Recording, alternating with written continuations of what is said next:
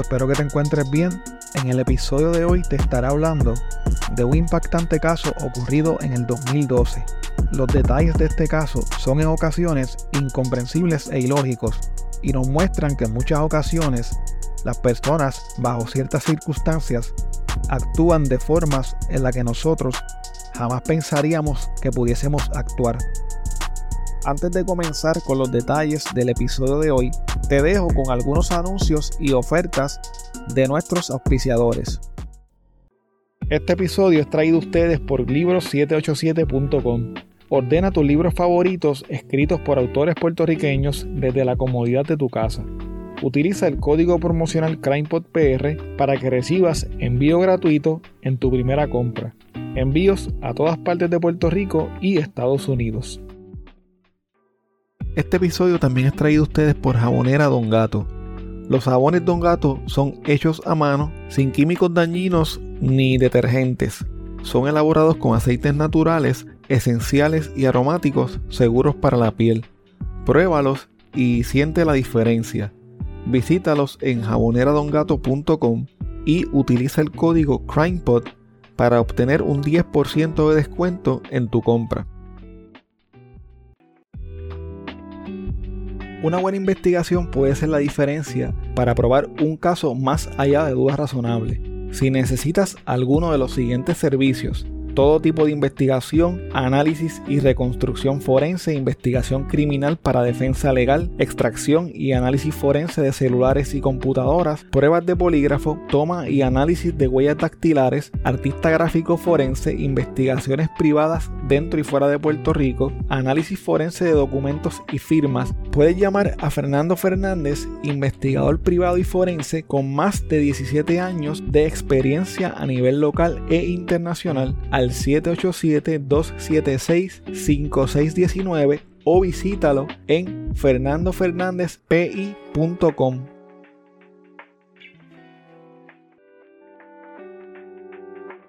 ¿Estás buscando información sobre carros híbridos o eléctricos de la línea BMW? Roberto Cummings de Autogermana BMW puede ayudarte. Comunícate con él al 787-981-5380 para que obtengas la mejor oferta.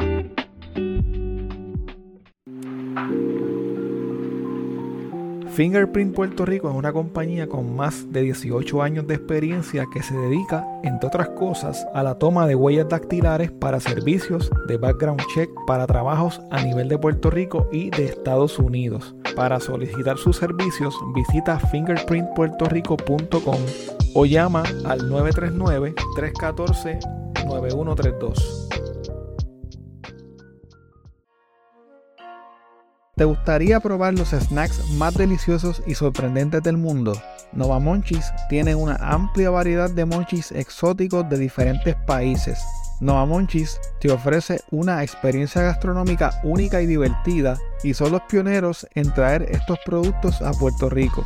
Visita Nova Monchis en Facebook e Instagram o llámalos al 939-228-5445 para que hagas tu orden hoy mismo.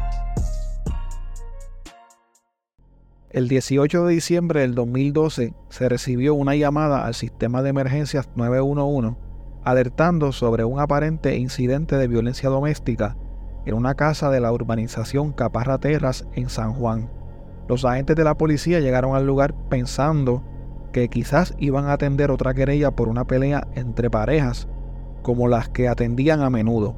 Sin embargo, no se imaginaban lo que se iban a encontrar aquel día. En esa casa convivía Xiomara Rodríguez López, una mujer de 24 años, con sus dos niños, uno de 4 años y otro de 5 meses, y con su pareja, José Miranda López, de 43 años. Xiomara estaba separada del padre de sus hijos y conoció a José por internet. Luego de conversar con él por algún tiempo, José se mudó a la casa de Xiomara el primer día que se vieron en persona. José se encontraba prófugo de la justicia por pertenecer a una organización de narcotráfico de Ponce. Cuando los agentes llegaron a la casa fueron dirigidos hasta la nevera y al abrir la puerta del freezer se toparon con algo muy macabro. Dentro del freezer estaba el cuerpo del bebé Carlos Humberto Santiago Rodríguez, de apenas 5 meses de nacido. El cuerpo del bebé estaba metido dentro de una bolsa plástica y tenía las manitas amarradas. Los agentes de inmediato pusieron bajo arresto a José Miranda, quien en ese momento se encontraba en otra casa de la misma urbanización, y se llevaron a Xiomara Rodríguez hasta la oficina del Cuerpo de Investigaciones Especiales para entrevistarla. Durante las primeras horas de la investigación, la policía pensaba que José había tenido un altercado con Xiomara, que la había encerrado a ella y a su hijo mayor en un cuarto y que luego había colocado al bebé dentro del freezer. Una vecina les dijo a algunos periodistas que cuando José salió por un momento de la casa, Xiomara le pidió ayuda y le dijo que él la tenía secuestrada desde el 13 de diciembre. Según la versión que Xiomara le dijo a la vecina, José mató al bebé y luego lo colocó en el freezer. Además de la investigación de la muerte del bebé, la policía investigaba si el niño de 4 años sufría de maltrato, ya que presentaba algunos moretones. A medida que las autoridades investigaban las circunstancias que rodeaban la muerte del niño, comenzaban a surgir más datos espeluznantes del caso. Según se supo en una ocasión, mientras el bebé se encontraba congelado en el freezer, hubo una fiesta y una parrillada en la casa de Xiomara, en la que supuestamente ella y José actuaron como si nada estuviese pasando. En esa fiesta se alega que Xiomara y José compartieron con algunos invitados sin que nadie sospechara nada. ¿Te imaginas que estés en una fiesta comiendo y bebiendo en donde haya habido un bebé dentro de un freezer y luego te enteres de lo que pasó a través de las noticias? Ella había pedido, primero había venido así bien histérica, que, que necesitaba un cigarrillo para fumar, para calmarse. Este, y en eso, pues ella le está contando a mi señora que, del 13 de, este, de diciembre pues él la había levantado a ella para decirle que ella había matado al nene. Este, y en eso pues ella le está ella está contando a la mujer que le había dicho a ella que se metiera dentro del baño y parece que en ese momento él lo metió dentro de un bolso y lo metió dentro del freezer y ahí estuvo hasta hoy ella ella salía y todo pero parece que él la tenía bien vigilada estaba vigilándola en todo momento en qué hacía qué hablaba entonces usted fue no, ella llamó porque él dejó, parece que un teléfono celular, aunque no estaba conectado, o sea que uno puede comunicarse a emergencia. Y ella aprovechó ese celular y después vino para acá y, nosotros le prestamos el celular para que se comunicara con los familiares y eso. Él sí salía mucho y él hablaba con nosotros y todo. Él no mostraba ninguna ninguna preocupación de que, ¿sabes? Él estaba de lo más normal, como si nada hubiera sucedido. nunca había no he escuchado problemas entre ellos dos. Él salía con el nene ahí de, cuando iban a salir, él agarraba el nene en el coche y salían por ahí, pero no, nunca oí que ellos tenían problemas familiares. La última vez que yo lo vi, lo vi el sábado. él salió con el nene. ¿Con el nene de cuatro años? salió con el nene de cuatro años y el nene en el cochecito, él lo pegaba siempre los dos. A pocos días de los hechos, el superintendente de la policía, Héctor Pesquera, dijo que lo que había pasado era muy diferente a la versión original que tenía la policía. El superintendente dio a entender que se estaba considerando acusar a Xiomara Rodríguez por ser responsable o partícipe de la muerte de su hijo. Los investigadores estaban esperando que el Instituto de Ciencias Forenses terminara de realizar la autopsia del bebé para poder saber la causa de su muerte y si el niño fue colocado en el freezer antes o después de morir. Se cree que el cuerpo estuvo en el freezer aproximadamente del 12 al 18 de diciembre. El departamento de la familia reveló que Xiomara Rodríguez había sido investigada por la agencia, pero ella había abandonado el plan de servicios que debía seguir y cortó toda comunicación con su familia. El departamento de la familia no ofreció detalles sobre la razón por la que se le investigaba en un principio ni desde cuándo le habían perdido el rastro. Sin embargo, luego de revelar esa información, el hijo mayor de Xiomara fue removido por el departamento de la familia porque presentaba signos de maltrato. Varios días más tarde se reveló la nueva versión de los hechos. Según esta versión, Xiomara había dejado a su hijo boca arriba en la cuna para que se ahogara con la leche que le había dado. Aparentemente ella estaba molesta porque el bebé no paraba de llorar y le dio a tomar leche hasta que prácticamente no le cabía más. Cuando se cansó de darle la leche, lo puso en la cuna sobre una almohada. El bebé comenzó a vomitar y Xiomara no lo limpió, simplemente lo dejó ahogándose en su propio vómito y se acostó a dormir. Según esta versión, José la despertó por la mañana diciéndole que el bebé estaba muerto. Supuestamente, Xiomara le dijo que había sido un accidente, que llamaran a la policía, pero José le dijo que no podían llamar a la policía porque él estaba prófugo de la justicia. Luego de algún tiempo de discusión, ambos decidieron colocarlo en el freezer en lo que pensaban que iban a hacer con el cuerpo. La fiscal de distrito de San Juan, Melissa Vázquez, quien estaba en la división especializada de maltrato y abuso de menores, dijo que no podía entender cómo una mujer pudo haber dejado morir a su bebé de cinco meses y luego permitir que éste fuera metido en un freezer. Según la fiscal, ella nunca había visto un caso tan impresionante como este en toda su carrera. El 21 de diciembre del 2021, Xiomara Rodríguez fue acusada formalmente por el asesinato de su bebé, Carlos Humberto Santiago Rodríguez. Sin embargo, su pareja, José Miranda López, no fue acusado de asesinato, solo fue acusado de encubrimiento y maltrato de menores. La jueza Leilani Torres del Tribunal de San Juan encontró causa para arresto contra ambos y le impuso a Xiomara Rodríguez una fianza de 3 millones de dólares. Esa misma tarde fue ingresada en la cárcel de mujeres de Vega Alta. A José Miranda López, por su parte, le impuso una fianza de 1.5 millones. Fue ingresado en la cárcel regional de Bayamón, pero luego fue trasladado hasta el Centro Metropolitano de Detención en Guaynabo, ya que estaba prófugo en el Foro Federal por narcotráfico. Las abogadas de Xiomara Rodríguez fueron Samari Benítez y Yarisa Torres, de la Sociedad para la Asistencia Legal. Lo primero que hicieron las abogadas fue pedir una vista de procesabilidad porque Xiomara estaba internada en el Hospital Psiquiátrico Correccional y no pudo cooperar con su defensa cuando le entrevistaron. El juez Enrique Silva Viles del Tribunal de San Juan solicitó que el psiquiatra del Estado le realizara una evaluación para determinar si era procesable. Luego de la evaluación, el psiquiatra del Estado, Rafael Cabrera, determinó que Xiomara Rodríguez era legalmente procesable. Según el psiquiatra, luego de ser llevada al Hospital de Psiquiatría Correccional, Xiomara había sido medicada y estabilizada, por lo que ya se encontraba apta para enfrentar el proceso. Una semana después, y por petición del abogado José Rosselló, quien representaba a José Miranda, también se le hizo una evaluación psicológica y el psiquiatra del Estado determinó que era procesable. Antes de comenzar el juicio, la defensa de Xiomara Rodríguez y de José Miranda solicitó que se excluyera al público de la vista preliminar, pero el juez Enrique Silva Vilés denegó su petición de que la vista fuera privada. Además solicitó que el juicio se viera por separado, pero el tribunal también denegó su petición. Luego de estas determinaciones, la defensa de los acusados decidió renunciar a la vista preliminar e ir directamente al juicio.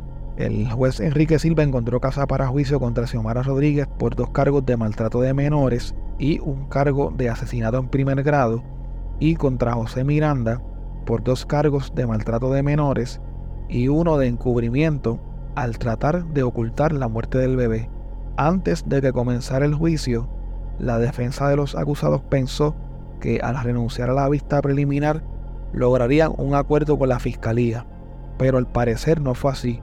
Al no lograr el acuerdo esperado, la defensa de los acusados solicitó que el caso fuera devuelto a la etapa de vista preliminar.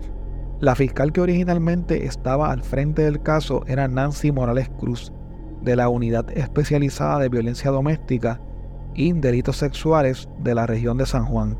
Sin embargo, por unas cuestiones procesales y a solicitud de la defensa de los acusados, esta pasó de ser fiscal del caso a ser testigo del Ministerio Público. Durante su testimonio, la licenciada ofreció detalles de la confesión que según ella hizo Xiomara Rodríguez durante una entrevista que le realizó el 19 de diciembre del 2012, un día después de que el cuerpo de su bebé fuera hallado en el freezer de su casa.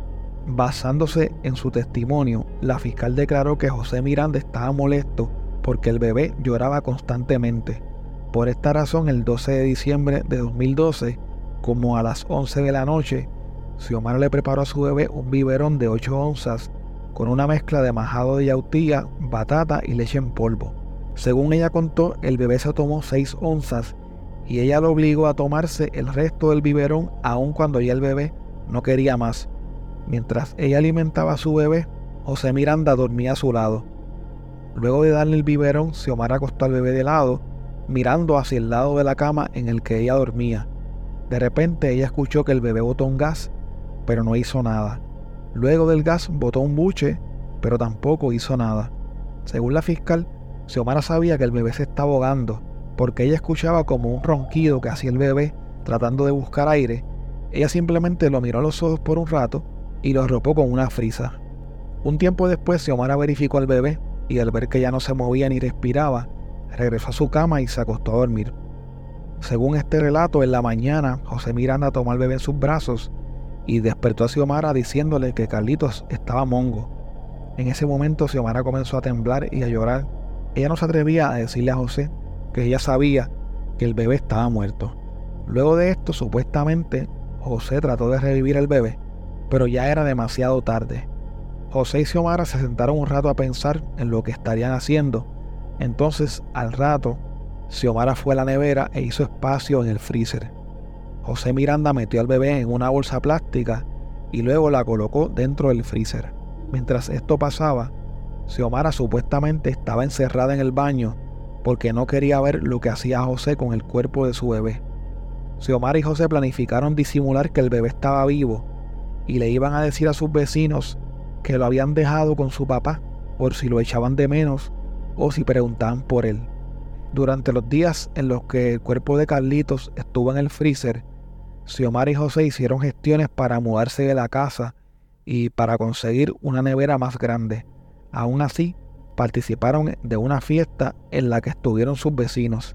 El 18 de diciembre, mientras José Miranda comenzaba a hacer la mudanza, Xiomara Rodríguez decidió llamar al 911. Según el testimonio de la fiscal, Xiomara no llamó a las autoridades desde un principio porque confió en la palabra de José quien le había prometido que se estaría echando la culpa por la muerte del bebé. También dijo que lo hizo porque en las noches escuchaba el llanto de su bebé y su conciencia no la dejaba tranquila.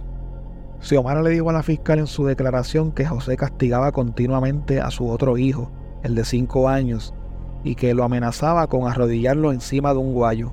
También lo golpeaba con una correa mojada, supuestamente, para convertirlo en un hombre de bien.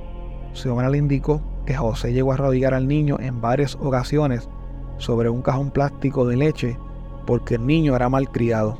La defensa de Xiomara Rodríguez trató de cuestionar la forma en que la fiscal había obtenido su confesión y trató de resaltar el hecho de que ella tenía una muy baja escolaridad y problemas de capacidad o de aprendizaje. Según las abogadas de Xiomara, la fiscal nunca quiso considerar que Xiomara era víctima de maltrato por parte de su pareja y que tenía el síndrome de la mujer maltratada. Luego de los testimonios presentados en la vista preliminar, nuevamente el juez Enrique Silva Vilés determinó causa para juicio contra Xiomara Rodríguez y contra José Miranda. Al inicio del juicio, la jueza Nerisbel Durán del Tribunal de Primera Instancia de San Juan rechazó una petición de la defensa de Xiomara para que no se admitiera como evidencia la confesión que hizo ante la fiscal Nancy Morales. La jueza también rechazó una petición de desestimación de cargos presentada por las abogadas de Xiomara. Durante el juicio testificó un agente del CIC que entrevistó a Xiomara el día después de haber encontrado el cuerpo de su bebé en el freezer. La entrevista fue realizada en el cuartel general de la policía en Atorrey. Según el agente, Xiomara le admitió que vio a su hijo ahogarse en su propio vómito y que no hizo nada para evitar que éste se ahogara. También le indicó que arropó a su bebé, se acostó a dormir y que luego pensó en quemar su cuerpo para que no hubiera evidencia. La defensa de Xiomara cuestionó a los testigos de la fiscalía sobre el trato que se le dio a su representada desde el comienzo de la investigación y sobre todo la forma en la que se tomaron sus alegadas confesiones sin explicarle las consecuencias legales que podía enfrentar. Según las abogadas, Xiomara durmió en una silla en el cuartel general, luego fue llevada hasta el Centro Metropolitano de Investigaciones y después al Tribunal de San Juan para radicarle cargos. Nunca se le ofreció la alternativa de ubicarla en un albergue para víctimas de violencia doméstica. A pesar de las gestiones que hicieron sus abogadas, Xiomara les dijo que deseaba declararse culpable. En octubre del 2013, José Miranda López se declaró culpable de un cargo de destrucción de evidencia por colocar al bebé en el freezer y por dos cargos de maltrato a menores contra el otro hijo de Xiomara. Antes de ser sentenciado, José Miranda le dijo al juez que estaba arrepentido de todo lo que había pasado y pidió disculpas. Hoy fue la vista de sentencia de José López Miranda. Eh, fue sentenciado de manera concurrente a cumplir cinco años en cada uno de los cargos de, maltrato de menores y tres años en caso de ocultar evidencia. Así que cumplir una sentencia total de, cinco años de prisión. La sentencia surge como parte de un acuerdo, ¿no? Con el Ministerio Público. La sentencia surge como parte de un preacuerdo, es así. Observé que su cliente en sala aprovechó la oportunidad para dirigirse a los presentes.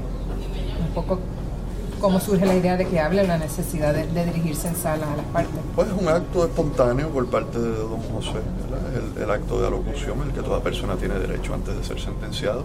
Básicamente lo que hizo fue pedirle disculpas de forma general a todas las personas que pudieron haberse sentido en alguna medida lastimadas eh, por todo lo que ocurrió. Antes de sentenciarlo a cinco años de prisión, el juez le dijo lo siguiente de experiencia negativa saque algo positivo.